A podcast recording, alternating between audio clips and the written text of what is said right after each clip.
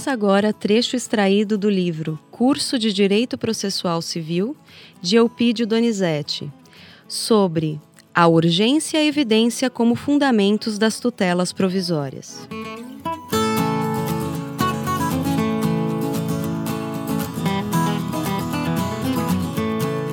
Artigo 294.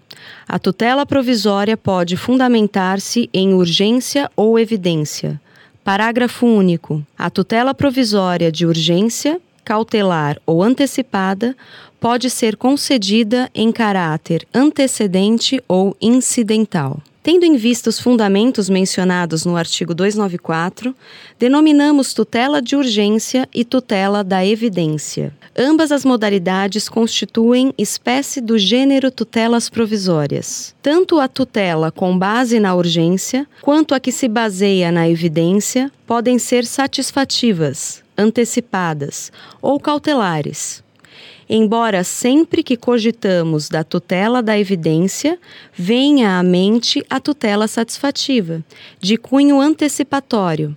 Nada impede que se acautele um direito ou uma situação jurídica com base na evidência. Ora, se a evidência é bastante até antecipar os efeitos de uma decisão de mérito, o que dirá de acautelar uma situação que, de futuro, vai garantir o exercício do direito certificado na decisão final? Como relação à tutela de urgência, cabe uma crítica à terminologia utilizada pelo legislador. Embora se exija a urgência, a probabilidade tem papel bem mais destacado na análise dos requisitos para a concessão dessa modalidade de tutela. Caso a probabilidade atinja um determinado grau, de tal forma que permita ao juiz formar a convicção, ainda que perfunctória, de que o direito da parte vai ao final ser-lhe outorgado, deve-se deferir o pedido sem maiores perquirições acerca do perículo em mora. Basta uma boa dose de probabilidade para inverter o ônus da demora. A rigor, deveria o legislador ter destacado o requisito da probabilidade, dando o título de tutela do provável. De qualquer forma, temos a tutela do provável, na qual se exige uma dose, ainda que mínima, de perigo, e a tutela da evidência, na qual esse perigo é dispensado, ou melhor, está inserido na própria evidência. Afinal, se o direito da parte goza dessa evidência, perigoso e afrontoso à sua posição subjetiva é retirar dele a possibilidade de usufruir esse direito. Seguindo a terminologia do Código, voltemos à tutela da urgência, aquela tutela provisória que tem a probabilidade como porta-bandeira e o perigo como mestre-sala. O mestre-sala pode até ser importante, mas sem a porta-bandeira não há desfile, ou melhor, tutela. Haverá urgência quando existirem elementos nos autos que evidenciem a probabilidade do direito e o perigo na demora na prestação judicial.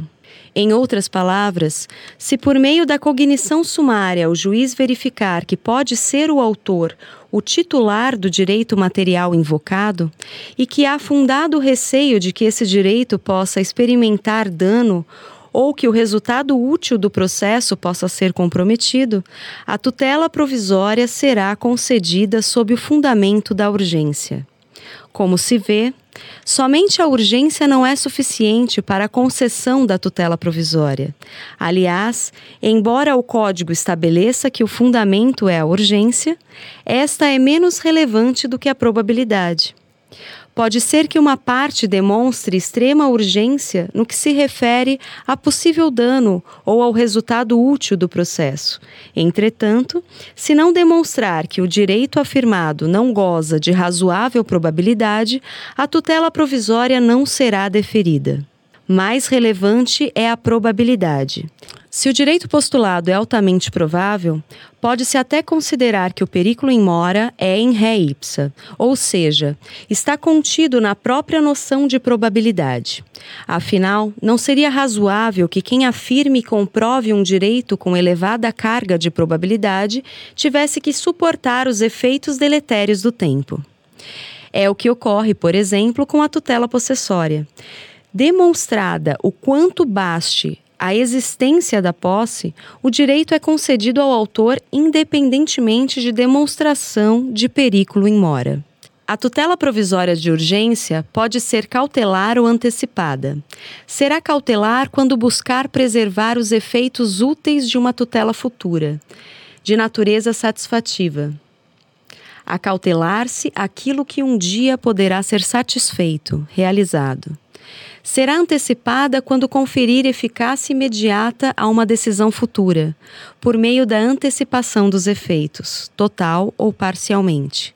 Ambas, no entanto, podem ser identificadas por terem uma mesma finalidade, que é minimizar os efeitos do tempo e garantir a própria efetividade do processo. Nada obsta que, também com base neste exclusivo requisito da evidência, se possa cautelar o direito material deduzido em juízo. Embora o requisito da urgência seja indispensável para a tutela cautelar, estando presente a evidência, a urgência, o perigo, é in ré ipsa, ou seja, está contemplado na própria noção de titularidade do direito evidente. Ora, se a evidência dispensa o perículo em mora, até para antecipação dos efeitos de uma decisão de mérito satisfativa, o que dirá do simples acautelamento do direito postulado?